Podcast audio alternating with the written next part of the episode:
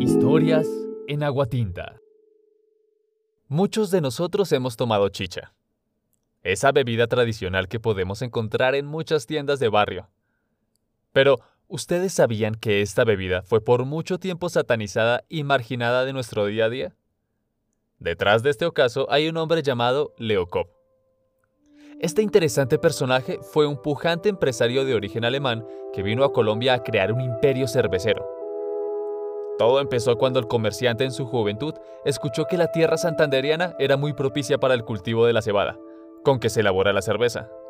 El alemán tomó un barco y arribó a tierras colombianas en 1886, y pronto su negocio prosperó. Tanto así que tres años después decidió trasladarse a Bogotá y construir una fábrica que es una empresa que sobrevive hasta nuestros días y que es conocida como Bavaria. Edificó su fábrica en lo que hoy es la calle 32 con séptima. Si alguno de ustedes pasa por ahí, podrá encontrar un fragmento de la fábrica que hoy es lo que se llama el Parque Central Bavaria. Leo comenzó su imperio, y la cerveza tomó bastante fuerza en las clases populares, que hasta ese entonces tenían la chicha como su bebida preferida. Para sus obreros, el empresario construyó un barrio cercano a la fábrica, uno que conocemos como La Perseverancia, ubicado sobre la falda oriental de los cerros bogotanos, y hasta hoy es uno de los más tradicionales de Bogotá. Todo marchaba bien en el negocio. Sin embargo, Leocob y otros empresarios querían que las cosas pasaran a otro nivel. Su intención era acabar con el consumo de la chicha y que la cerveza fuera la bebida exclusiva destinada a las clases populares. Entonces emprendieron una campaña de desprestigio hacia la chicha a través de la publicidad. En los principales periódicos se empezaron a leer frases como La chicha engendra el crimen. No tome bebidas fermentadas. La chicha embrutece. Tenga en cuenta que usted y su familia están en peligro si toma chicha. También optaron por anuncios publicitarios que mostraban la cerveza como un producto nutritivo que incluso era recomendado para los niños. Así, la chicha empezó a perder terreno. Sin embargo, su ocaso vendría gracias a un evento desafortunado que los herederos de Leocob y otros empresarios supieron aprovechar. El 9 de abril de 1948 fue asesinado Jorge Eliezer Gaitán, el líder indiscutible de los liberales que se perfilaba como el futuro presidente de Colombia.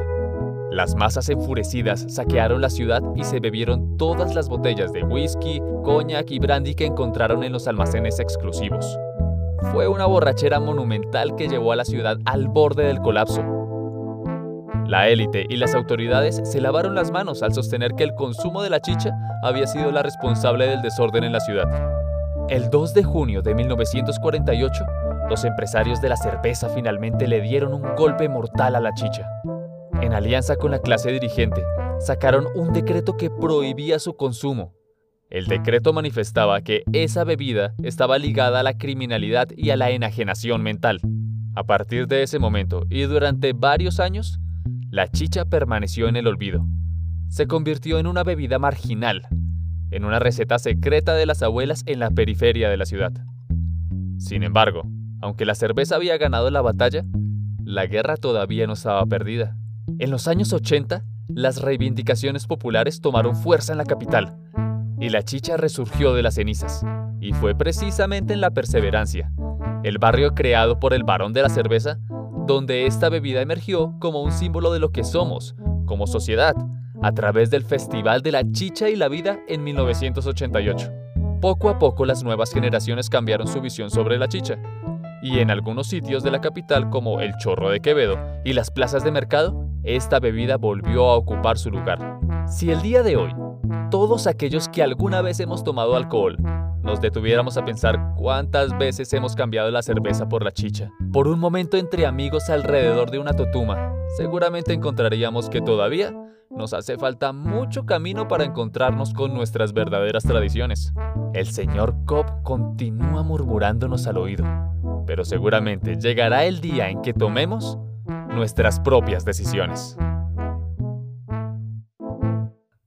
Historias en Aguatinta.